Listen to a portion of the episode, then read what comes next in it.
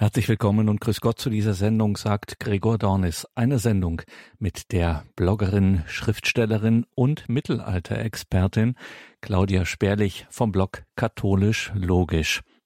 Claudia Sperlich hat auch und gerade hier vielerorts mit Klischees aufgeräumt, nämlich mit Klischees zum Thema Mittelalter, Zerrbilder, die besonders aus dem 19. Jahrhundert kommen das 19. Jahrhundert mit seiner seltsamen Melange aus Mittelalterbildern, wie gesagt, verzerrend, teilweise auch romantisierend. Erstaunlich, wie sich diese Bilder vom Mittelalter bis heute, bis in unsere Tage halten.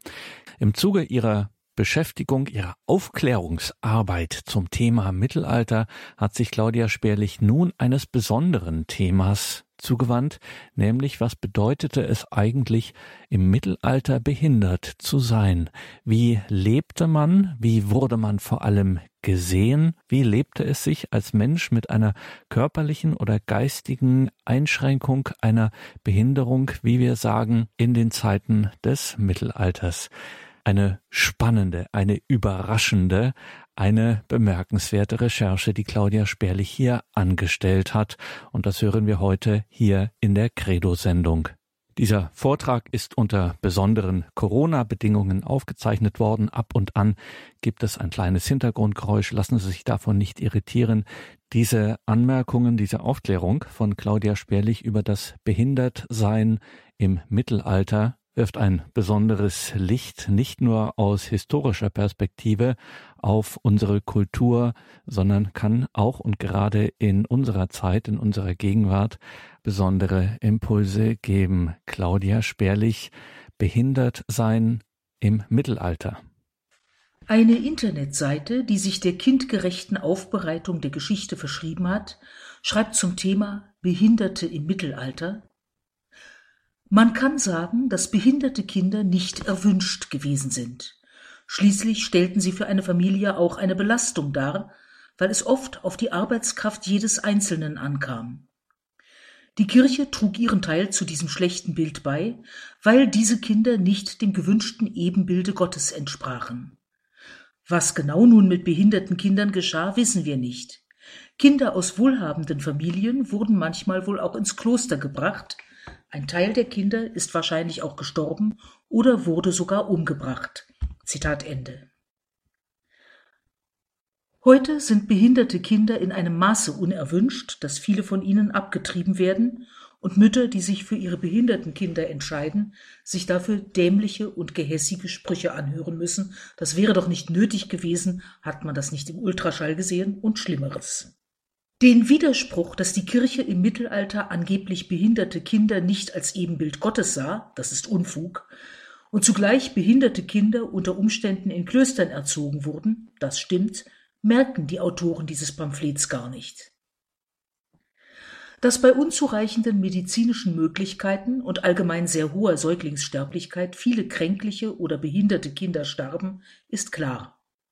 Dass sehr viele von ihnen umgebracht wurden, wie nicht nur auf dieser kindgerechten Seite kolportiert wird, ist ein haltbarer Aberglaube, dem ich nachgehen werde.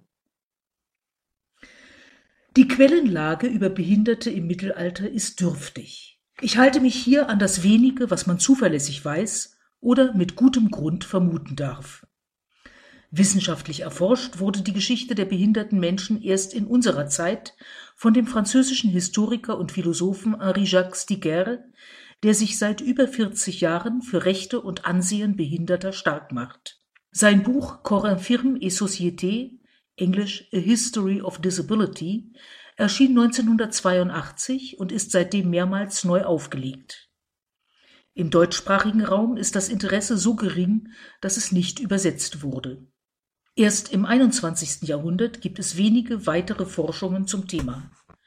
In einer Zeit, die aufgrund steigender Alterserwartung und höheren Überlebenschancen behindert geborener Menschen immer stärker mit Behinderungen konfrontiert ist, scheint die geisteswissenschaftliche Auseinandersetzung mit dem Thema Behinderung nicht besonders zu interessieren. Der Sammelbegriff Behinderung wurde 1958 geprägt und taucht in einem Schreiben des Bundesinnenministeriums auf Als behindert gilt ein Mensch, der entweder aufgrund angeborener Missbildung bzw. Beschädigung oder durch Verletzung oder Krankheit eine angemessene Tätigkeit nicht ausüben kann. Er ist mehr oder minder leistungsgestört in Klammern (lebensuntüchtig). Zitat Ende. Das 19. Jahrhundert hatte die Begriffe missgebildet, verkrüppelt, schwachsinnig, idiotisch. Im Mittelalter gab es keinen Sammelbegriff für bleibende Gebrechen. Es gibt keine mittelalterliche Auseinandersetzung mit den Problemen Behinderter, weil Behinderte nicht als Sondergruppe wahrgenommen wurden. Es gab Stände, gab reich und arm, gesund und krank, gebildet und ungebildet, und es gab Wörter für spezifische Arten der Behinderung, taub, blind, lahm. Aber es gab nicht behindert und nicht behindert. Sprachlich war das ein recht unverkrampfter Umgang mit der Tatsache, dass es Menschen mit körperlichen und geistigen Einschränkungen gibt. Behinderte und Kranke bildeten einen großen Teil der Armen, auch wenn sie nicht notwendig arm sein mussten. Sie alle konnten mit dem lateinischen Wort debilis schwach bezeichnet werden.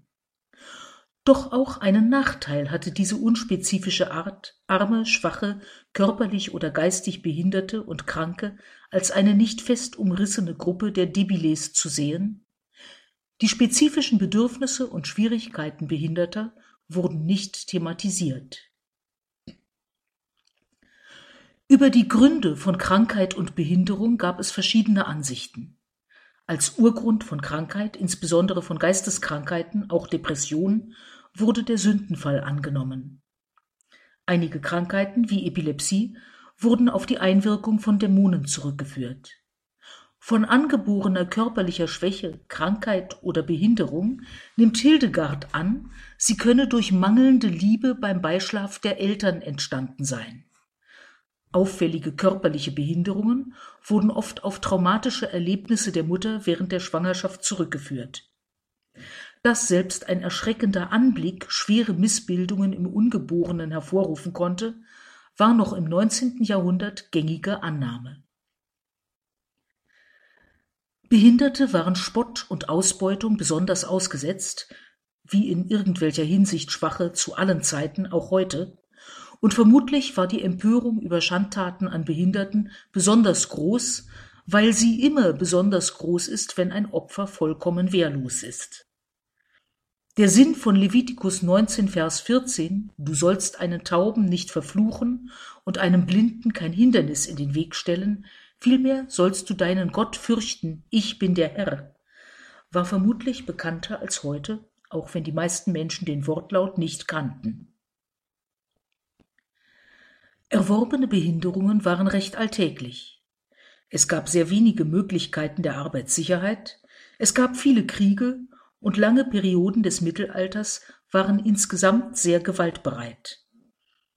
Wer eine Fraktur erlitt, die nicht einfach eingerichtet werden konnte, war danach in der Regel ein Krüppel, hinkte oder hatte einen eingeschränkten Gebrauch des Armes. Viele schwere Verletzungen, die heute nach einigen Monaten Krankenhaus und Reha ausgestanden sind oder zu einem zwar eingeschränkten, aber dank hervorragender Prothesen oder Rollstühle großenteils selbstständigen Leben führen, bedeuteten damals den möglicherweise langsamen Tod.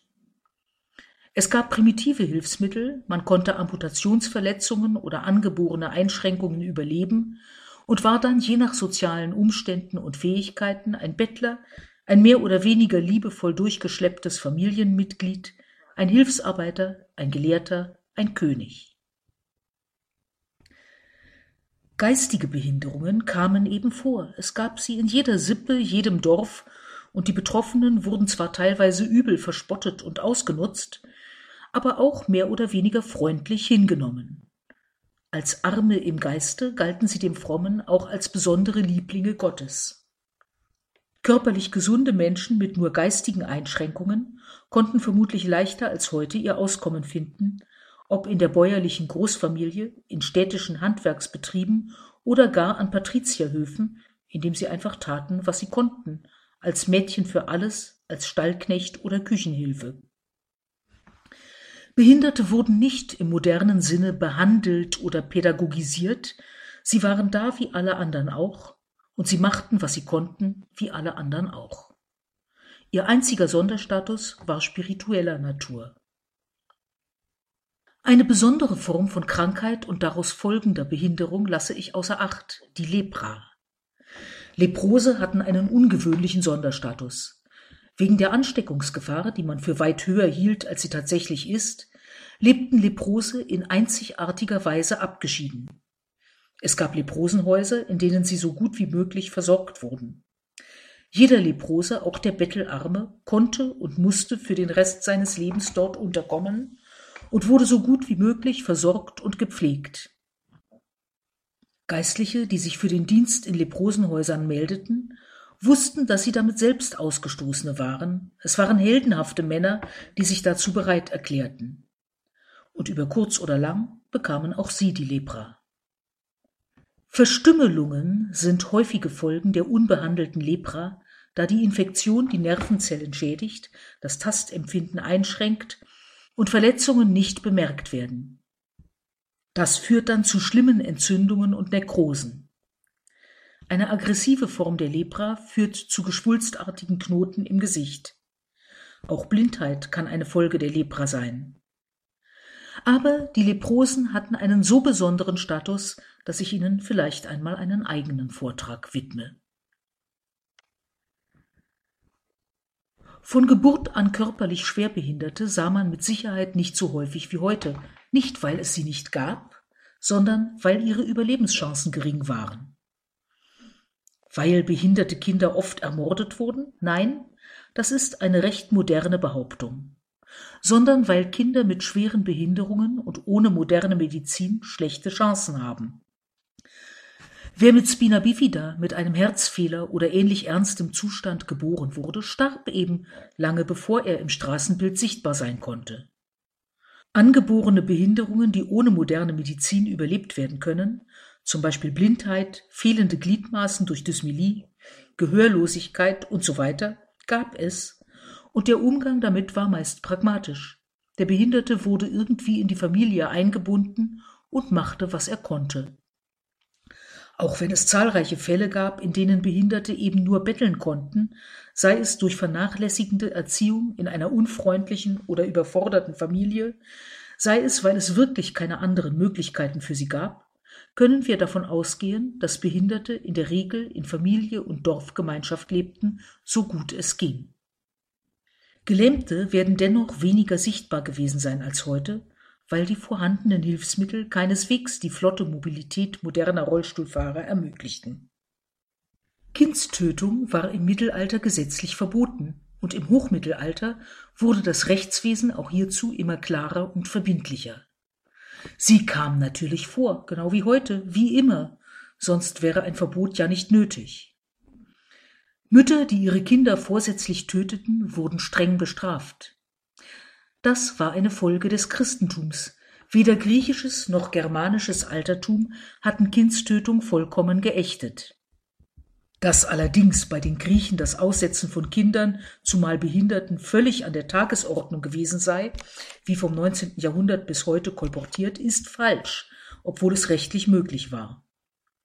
Platon und Aristoteles empfahlen diese Maßnahme ausdrücklich um den zu erstrebenden Idealstaat vor mangelhaften Menschen zu bewahren.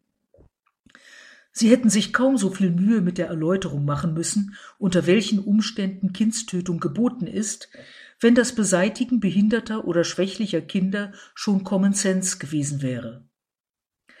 Der Historiker Plutarch schrieb dem vorklassischen Sparta diesen gesetzlich geregelten Brauch zu, allerdings unter dem Gesetzgeber Lykurg um 600 vor Christus, der aber aller Wahrscheinlichkeit nach eine mythische Figur ist.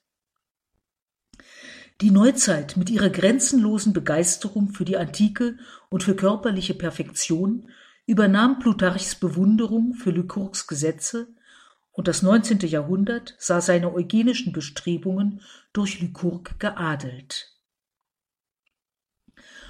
Und das teils verachtete, teils märchenhaft überhöhte Mittelalter sollte die Eugenik eben auch unterstützt haben. Daher, nicht aus irgendwelchen zeitgenössischen Quellen, kommt der haltbare Aberglaube, man habe behinderte Kinder verachtet und beseitigt. Auch das Aussetzen von Kindern war verboten, kam aber vor, und im Hochmittelalter entstanden in den Städten Babyklappen und Findelhäuser. Die mittelalterliche Babyklappe ist eine drehbare Mulde in der Tür zum Findelhaus. Wird das Kind in diese Schale gelegt und die Schale gedreht, betätigt man automatisch ein Glöckchen über der Schale, das den Wächter gegebenenfalls aufweckt. Über eine Zahnradvorrichtung wird ein weiteres Glöckchen im Ammenzimmer betätigt, wo ein bis zwei Ammen Bereitschaftsdienst haben. Da Findelhäuser kirchliche Einrichtungen waren, war auch ein Geistlicher schnell erreichbar, der das Kind taufen und im Notfall die letzten Riten vollführen konnte. Über die Häufigkeit von Aussetzung und Kindstötung aufgrund von Behinderung liegen keine Statistiken vor.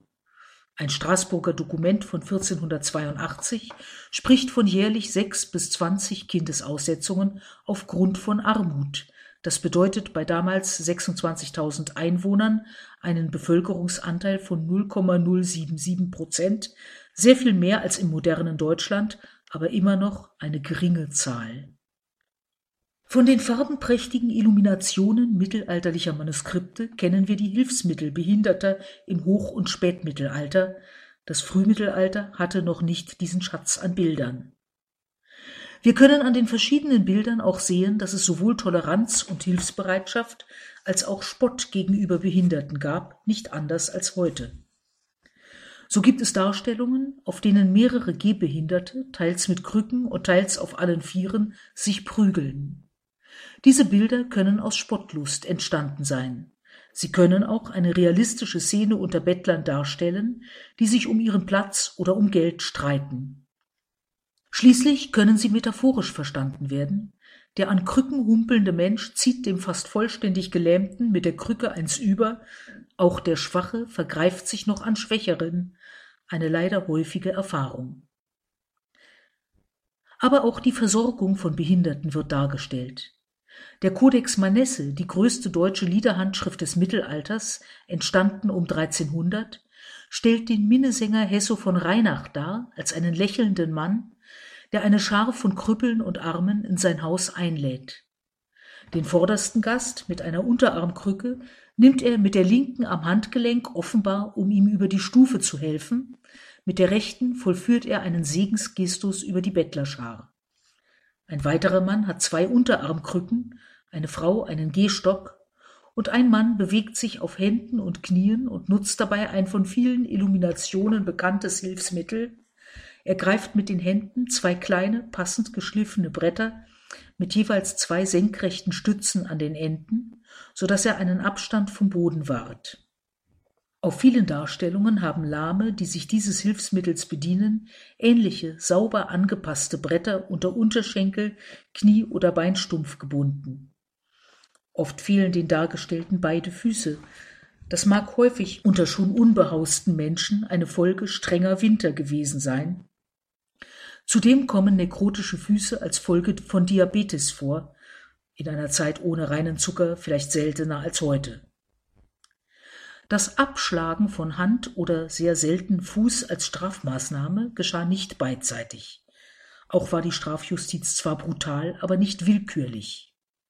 Krieg, Krankheit, Kälte waren die drei K, durch die weit mehr Behinderungen entstanden als durch das Henkerbeil. Darstellungen karitativen Handelns dieser Art sind häufig. Almosen geben, Hungernde und Durstende versorgen, Nackte bekleiden sind Taten der Barmherzigkeit. Die Armen und insbesondere die Krüppel, bei denen der Grund ihrer Armut so augenfällig ist und nicht behoben werden kann, sind im mittelalterlichen Denken Gottes besondere, bevorzugte Kinder. Der Reiche hat die Aufgabe, ihnen Barmherzigkeit zu erweisen, und sie haben im Gegenzug die Aufgabe, für die Seele des Reichen zu beten. Arme und Reiche sind damit aufeinander angewiesen. Die oft dargestellte Geschichte des armen Lazarus ist eine ernste Warnung an die Reichen, sich ihrer Verantwortung nicht zu entziehen. Tatsächlich scheinen körperliche oder geistige Behinderung und Armut im Allgemeinen in eins gesetzt zu werden, das zeigen bildende Kunst und Literatur des Mittelalters. Das bedeutet aber nicht, dass es notwendig immer so aussah. Ich werde Ihnen im Folgenden mehrere ganz und gar nicht bettelhafte Behinderte des Mittelalters vorstellen. 1013 wurde Hermann als Sohn eines begüterten Grafen in Oberschwaben geboren. Sein Schüler Berthold sollte später schreiben, er sei vollständig gelähmt gewesen. Ob das ein angeborenes oder ein erworbenes Leiden war, ist unklar. Berthold schreibt in der ersten Fassung Hermann, Sohn des Grafen Wolfrat, war seit früher Kindheit ab Infantia an allen Gliedern gelähmt, überragte aber alle Männer seiner Zeit an Weisheit und Tugenden.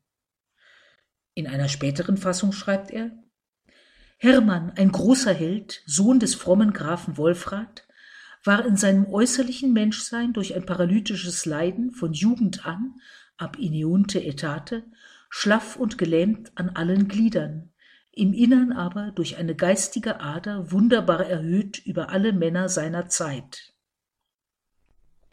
Die Eltern gaben den Siebenjährigen in klösterliche Obhut, das war üblich in adligen Familien und ist kein Hinweis darauf, dass er damals schon gelähmt war, aber auch kein Argument dagegen.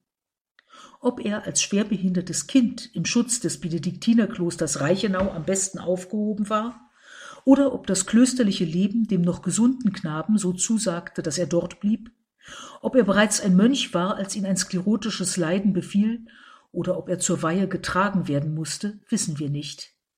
Sicher ist nur, dass die Klosterbrüder ihn nicht nur gnädig annahmen, sondern seine hohe Begabung erkannten. Er wurde zum Universalgelehrten, wobei nicht sicher ist, ob er eher vorhandenes Wissen zusammengetragen und zugänglich gemacht hat oder tatsächlich Wesentliches dazu beigetragen hat. Seine Fächer waren Komposition, Musikwissenschaft und Musiktheorie, Astrologie, im Mittelalter beinhaltete das Astronomie, Mathematik und Geschichte. Seine Chronik ist eine unschätzbare Geschichtsquelle für seine Zeit. Er schrieb mehrere Sequenzen und Antiphone. Alma Redemptoris Mater und Salve Regina werden ihm zugeschrieben. Er starb 44-jährig in dem Kloster, das er wohl seit seiner Kindheit nie verlassen hatte. Für einen Menschen mit einer so schweren Behinderung war das zu Zeiten sehr ungenügender medizinischer Hilfsmittel ein hübsches Alter und deutet auf beste Fürsorge durch die Klosterbrüder hin. Er wird als Seliger verehrt, sein Gedenktag ist der 24. September. Im 10. bis 13. Jahrhundert, als die Städte sich entwickelten und die soziale Not in ihnen sichtbar wurde, entstanden Spitäler für Kranke und Behinderte und Hospize für Todkranke. Das waren Häuser, in denen unheilbar Kranke und Behinderte bis zu ihrem Tod unentgeltlich gepflegt wurden, in denen alles Menschenmögliche zu ihrem Wohlergehen und für ihr Seelenheil getan wurde und deren Kapellen kunstvoll ausgeschmückt waren. Erst in der Neuzeit kamen gefängnisgleiche Bewahranstalten für Geisteskranke auf, in denen es nicht immer geistlichen Beistand gab. Franziskus von Assisi (1181 bis 1226) sah die Armen und Krüppel nicht mehr als Vertragspartner der Reichen im Vertrag Almosen gegen Gebet, sondern als Geschwister im Herrn. Das war in dieser Radikalität neu, auch wenn Franziskus, der einen Leprosen umarmte und in ihm Christus sah, wohl noch nicht auf den Gedanken kam, Behinderte oder Leprose könnten in weltlicher Hinsicht einem gesunden Bürger gleichgestellt sein. Die Idee ist auch noch keineswegs durchgesetzt. Das durchschnittliche Einkommen Behinderter ist noch heute deutlich geringer als das Nichtbehinderter, daran ändern auch wenige wohlhabende Behinderte nichts. Der Franziskus-Effekt des Mittelalters war der Gesinnungswandel in der Gesellschaft. Der Krüppel, der Lahme, der Blinde bekommt nicht deshalb Geld oder andere fürsorgliche Hilfe von mir, damit er für mich betet, sondern weil ich ihn liebe und weil in ihm Jesus Christus aufscheint, dem ohnehin alles gehört. Anders als Franziskus sieht Thomas von Aquin 1225 bis 1274 in seiner Almosenlehre die vertragliche Bindung zwischen Bettlern und Besitzenden so deutlich, dass er dem Bettler ein Recht auf Diebstahl zugesteht, wenn er nicht genug Almosen zum Überleben bekommt. Im Grunde heißt das, wenn der Besitzende seinen Part des Vertrages nicht gutwillig erfüllt, darf der Bettler das ihm zustehende Almosen einziehen. Um 1298 wurde der Habsburger Herzog Albrecht geboren. 32-jährig erkrankte er an einem schweren Gelenkrheumatismus, der für den Rest seines Lebens Hände und Füße schwer beeinträchtigte und zeitweise lähmte. Herzog Albrecht ertrug das tapfer. Seine Klugheit und Bildung und sein freundliches und humorvolles Wesen waren ihm dabei sicher eine Hilfe und machten ihn zu einem beliebten Herrscher. Er überlebte seine beiden Brüder und wurde dadurch zum Alleinherrscher über Vorderösterreich. Die Ehe mit Johanna von Fürth war glücklich, sie war eine kluge Diplomatin und unternahm in dieser Eigenschaft erfolgreiche Reisen für ihren Mann, der wegen seiner zunehmend schmerzhaften Erkrankung kaum reisen konnte. Überschattet war die Ehe von Kinderlosigkeit. Erst als Herzog Albrecht 1337 trotz aller Schwierigkeiten nach Köln pilgerte, änderte sich das. Ende 1339 wurde der Stammhalter geboren, dann noch zwei Töchter und drei weitere Söhne sowie fünf Kinder, die kurz nach der Geburt starben. Die Geburt des letzten Sohnes kostete leider die 51-jährige Mutter das Leben. Albrecht überlebte sie um sieben Jahre und sorgte dafür, dass das Erbe unter seinen Kindern, nicht nur den Söhnen, gerecht verteilt wurde. Albrechts Herrschaft fiel in eine Zeit der Pest sowie mehrere Erdbeben und Heuschreckenplagen in Österreich. Als wütende Bürger Judenpogrome anzettelten, ließ Albrecht die Schuldigen hart bestrafen und setzte sich für den Schutz der Juden ein. Sein körperliches Leiden brachte ihm den Beinamen der Lahme ein, seine im Großen und Ganzen friedvolle und um Ausgleich bemühte Herrschaft den Beinamen der Weise. Von 1347 bis 1351 wütete in Eurasien die Pest. Die Krankheit ist hoch ansteckend, die Inkubationszeit sehr kurz. Es fängt an mit hohem Fieber, Schüttelfrost, Kopf- und Gliederschmerzen, schwerem Krankheitsgefühl. Die Lymphknoten schwellen schmerzhaft an und verfärben sich dunkelblau. Bei Lungenpest husten die Kranken am zweiten Tag Blut. Alles tut weh. Die Pestsepsis ist eine häufige Komplikation, wenn Bakterien ins Blut gelangen. Die Kranken werden lethargisch, verwirrt, torkeln, kippen um und sterben. Ein Chronist aus Florenz schreibt, keiner, der Blut spuckte, überlebte. 40 Prozent der europäischen Bevölkerung starben.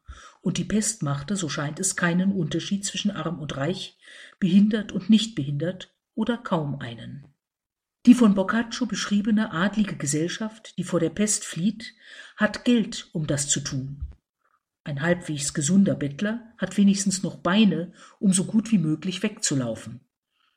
Aber ein Krüppel mit abgefrorenen Füßen? Francesco Landini, 1325 bis 1397, war der Sohn des Florentiner Malers Jacopo del Casentino. Vermutlich hätte er in die Fußstapfen seines Vaters treten sollen, aber als Kind bekam er die Pocken und erblindete. So erlernte er das Orgelspiel. Er spielte, sang und komponierte, außerdem beschäftigte er sich mit Philosophie. Er war ein besonderer Meister des Madrigals, und es hieß, er habe die, eine einzigartige Gabe, Orgel und Gesang zu verschmelzen. Die Pest hatte sich endlich ausgetobt, und man sollte annehmen, Europa lag nun völlig darnieder. Das Gegenteil trat ein.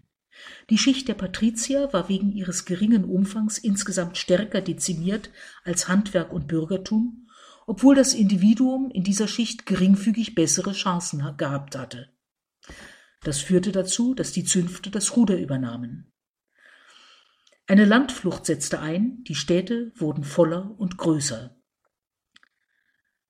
Zu den sozialen Folgen der Pest, die ganze Familien ausgelöscht hatte, gehörte trotz des Fortschritts in Handwerk, trotz der verbesserten städtischen Organisation auch Arbeitslosigkeit und Lohnverfall, dadurch eine Zunahme und Veränderung der Bettelei. Auch die Armen organisierten sich, oft in Banden. Bettler wurden in den Städten zu einem Problem. Sie wurden einerseits durch die Landflucht in den Städten sichtbarer, andererseits in einer durch das jahrelange Massensterben verhärteten Gesellschaft oft nicht mehr als arme Geschwister im Herrn, als Lieblinge Jesu empfunden, sondern als lästig, ja bedrohlich. 1370 brachte Nürnberg als erste Stadt Deutschlands eine Almosenordnung heraus. Bettler bekamen Abzeichen, die sie zum Betteln befugten. Dabei wurden einheimische Bettler gegenüber Zugewanderten bevorzugt und Behinderte gegenüber Gesunden. Es heißt da, die nicht krüppel, lahm oder blind sind, sollen an keinem Werktag an der Bettelstatt müßig sitzen. Wer gesund war, durfte nur sonntags betteln. Für Behinderte, die nicht oder kaum fähig waren, Hilfsarbeiten zu leisten, war das ein Vorteil. Sie hatten nun weniger Konkurrenz. Karl VI., König von Frankreich, lebte von 1368 bis 1422 während des Hundertjährigen Krieges. Von seinen acht Geschwistern starben sieben im Säuglings- oder Kindesalter, einer wurde als junger Mann ermordet. Karl kam bereits 1380, noch nicht zwölfjährig, auf den Thron. Die Regentschaft hatten zwei seiner raffgierigen Verwandten und machten ihre Sache sehr schlecht. Als Jugendlicher sorgte Karl dafür, dass sie von besseren und weiseren Beratern abgelöst wurden und erhielt dafür im Volk den Beinamen Bien-Aimé, der vielgeliebte. Ab 1388 regierte er selbstständig. Mit 23 Jahren erlitt Karl zum ersten Mal eine schwere, mehrere Wochen anhaltende Psychose, wurde gewalttätig und tötete mehrere Männer in seinem Gefolge. Unter Schüben, während denen er unzusammenhängend sprach, litt er immer wieder. Sein neuer Beiname war der Wahnsinnige. Ein Unfall auf dem Polterabend einer Hofdame, bei dem vier Männer verbrannten, löste eine Psychose aus, von der er sich nicht mehr erholte. Später erkannte er seine eigenen Familienmitglieder nicht mehr und wusste zeitweise nicht, wer er war. Eine Zeit lang hielt er sich für den heiligen Georg. Später glaubte er fest aus Glas zu bestehen und fürchtete ständig zu zerbrechen. Papst Pius II. schrieb, der König habe seine Kleider durch eiserne Streben verstärken lassen, um nicht zu zerbrechen. Auch wickelte Karl sich zeitweise in weiche Decken und scheute vor jeder Berührung zurück. Dieser Glaswahn kam im Spätmittelalter und bis ins 17. Jahrhundert nicht selten vor. Literarische Beschreibungen gibt es bei Cervantes und anderen, Einzelfälle sind im 19. Jahrhundert beschrieben, einer ist noch 1964 verbürgt. Zwischen psychotischen Schüben hatte er drei bis fünfmonatige Zeiten geistiger Klarheit. Man konnte einen König nicht einfach absetzen. Während seiner unzurechnungsfähigen Zeiten regierte seine Frau, Königin Isabeau. Als Karl ihr gegenüber gewalttätig wurde, ließ sie sich nachts von der schönen jungen Odette de Chandivert vertreten. Es gibt Aussagen, dass Karl den Schwindel nicht bemerkte, ich weiß aber nicht, wie glaubwürdig die sind. Odette kümmerte sich rührend und liebevoll um den kranken König und führte angeblich das Kartenspiel in Frankreich ein als eine für ihn fassbare, harmlose Beschäftigung. Wenn das mehr als eine Anekdote ist, zeigt es Odette als eine kluge Beschäftigungstherapeutin. Auch stand Pierre Salmon dem König zur Seite als Sekretär und Berater. Gemeinsam mit einem der besten Buchmaler seiner Zeit verfasste er ein Buch mit musterhaften Dialogen zwischen dem König und ihm zum Thema vorbildliche Königsherrschaft. In der ersten Version um 1409 rechnet er noch mit einer völligen Wiederherstellung des Königs. In der zweiten Version, frühestens 1411, ist davon nicht mehr die Rede. Es fließt auch die neue kirchliche und politische Lage ein. Die Illustrationen sind beeindruckend. Nicht nur hat der Illustrator bereits perspektivisch gemalt, er hat den König mit angstvoller Miene und fest in seinen Königsmantel eingemummelt, einmal auf dem Bett sitzend, einmal im Bett liegend dargestellt, beide Male im Gespräch mit Salmon. Hier habe ich zwar keine eigentliche Behinderung, sondern eine chronische Krankheit beschrieben. Man sieht aber vielleicht, wie fließend die Grenze sein kann. Hofnarren waren oft kleinwüchsig oder bucklig. Nicht nur Könige, auch vermögende Ritter und Adlige hielten sich Hofnarren, im frühen Mittelalter wohl eher aufgrund ihrer körperlichen oder geistigen Behinderung als sensationell angesehene Menschen, die teilweise wie exotische Tiere gehalten wurden, später intelligente und bissige Kritiker ihrer Herren, die zuweilen ein sehr luxuriöses Leben führten und hohes Ansehen genossen. Wie weit sie einen regulären Lohn erhielten, ist aber auch bei den eindeutig in höfischem Reichtum lebenden Narren unklar.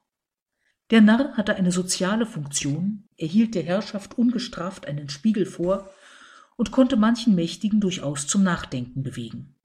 Es gab in diesem Beruf auch Nichtbehinderte und auch Frauen, so Madame d'Or, gestorben nach 1429, Erwähnt wird sie im späten 14. Jahrhundert von Jean Lefebvre in einem Buch zum Preis der Frauen als moult gracieuse folle, sehr anmutige Närrin. Das spricht eher gegen eine körperliche Behinderung. Von Kleinwuchs sind zwar auch nach gängigen Schönheitsidealen sehr hübsche Menschen betroffen, dieser wird Madame Dore aber erst im 19. Jahrhundert in einem pseudowissenschaftlichen Werk zugeschrieben. Das 19. Jahrhundert machte überhaupt gerne sämtliche Hofnarren posthum zu Behinderten, was die Forschung über Behinderung im Mittelalter erschwert. Man darf trotzdem davon ausgehen, dass sehr viele Hofnarren an auffälligen körperlichen Behinderungen litten. In einer Beziehung hatte der intelligente Hofnarre wohl dieselbe Funktion wie der Dorftrottel. Er war in einer Gesellschaft, die sich als stabil empfand, ein Hinweis auf die Hinfälligkeit des Menschen. Der Missgestalte, der Tor, war eine beständige Mahnung. Alles ist eitel. Du weißt nicht, wo du morgen bist. Und Gott hat alles und jeden ins Dasein gerufen. Er ist souverän und wenn er will, dass jemand verkrüppelt oder geistesschwach ist, dann ist es nicht an uns, das zu kritisieren. Die Buchmalerei des Hochmittelalters zeigt eine wahre Lust an der Darstellung unmöglicher Wesen, Tiermenschen, Fabelwesen. Die Säulen romanischer und gotischer Kirchen werden von Monstern gestützt. Denn alles, auch das unbegreifliche Monster, muss Gott dienen. Die Aufgabe des Behinderten im Mittelalter ist ebenfalls Gott zu dienen, durch sein bloßes Dasein und Beten, wenn es anders nicht geht. Zudem ist er in besonderem Maße abhängig. Der arme Behinderte ist für den besitzenden Nichtbehinderten ein Bild dafür, wie jeder Mensch vor Gott ist, abhängig, auf Gebet angewiesen, schwach. 1410 wurde in einer wohlhabenden Nürnberger Handwerkerfamilie ein blinder Knabe geboren.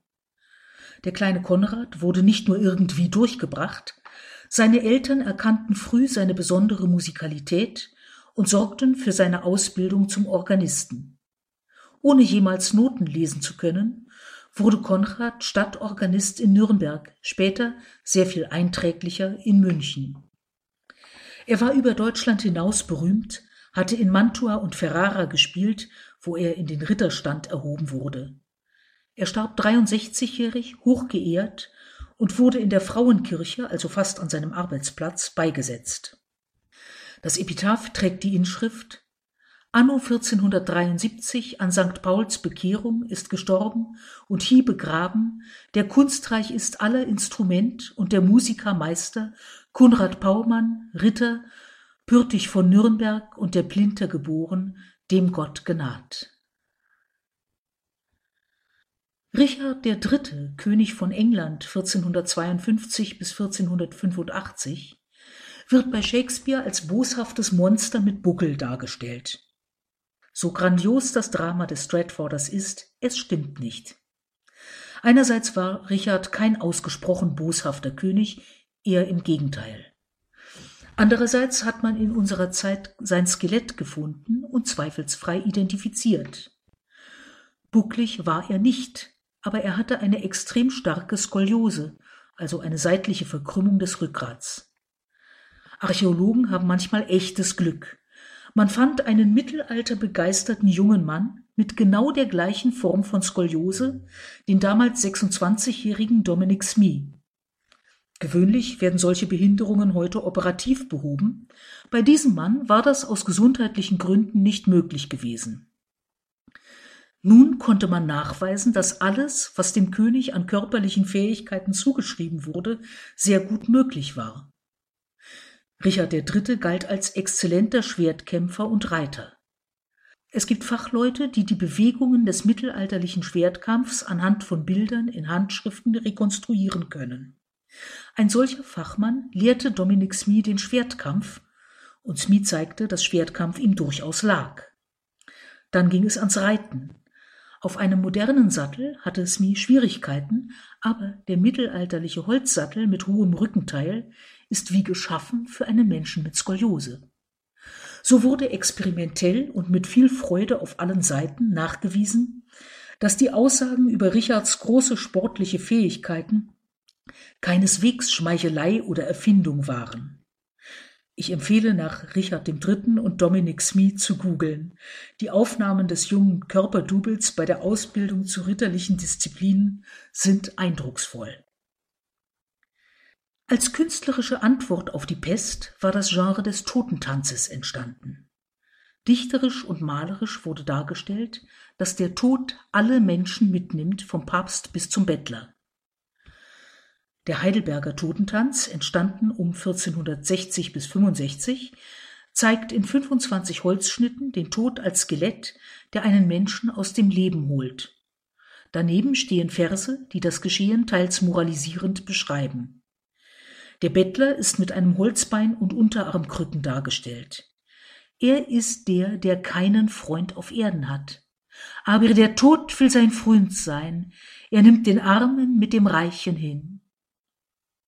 Der Behinderte wird im ausgehenden Mittelalter nicht mehr als Liebling Christi, als Herzensfreund, nicht einmal mehr als Vertragspartner des Reichen gesehen, sondern als der, den außer dem Tod keiner mag.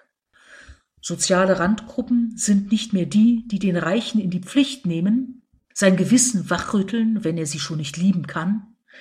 Sie werden unnütz genannt. Sein körperlicher Zustand spiegelt nicht mehr Gottes Liebe wider, sondern ist Zeichen von Gottes Zorn oder Zulassung. Die Armenordnungen betonen die Pflicht zur Arbeit für jedermann. Zwiespältig ist das, denn damit wird bald jedem Armen Faulheit unterstellt. In der Neuzeit wird dann anstelle des mittelalterlichen Hospizes das bedürftige Aufnahmen, das Arbeitshaus entstehen, das oft genug unter dem Deckmantel der Arbeitsbeschaffung eine Art von Sklavenhaltung ist. Zu ihm gehört zwar oft, nicht immer, ein protestantischer Geistlicher, aber meist keine Kapelle. Erziehung zur Arbeit und Arbeitspflicht treten an die Stelle der geistlichen Fürsorge. Produktive Arbeit, ob sinnvoll oder nicht, tritt an die Stelle der Fürbitte für den Reichen. Man verstehe mich nicht falsch. Ich möchte keinen Behinderten zum Bettler machen und halte es für segensreich, vorhandenes Potenzial zum selbstständigen Leben zu entdecken und zu fördern, wie das Mittelalter es nur in glücklichen Ausnahmefällen tat. Aber ich halte es für eine verkehrte Entwicklung, Menschen über ihre Arbeitsfähigkeit zu definieren, statt darüber, dass man sie lieben kann.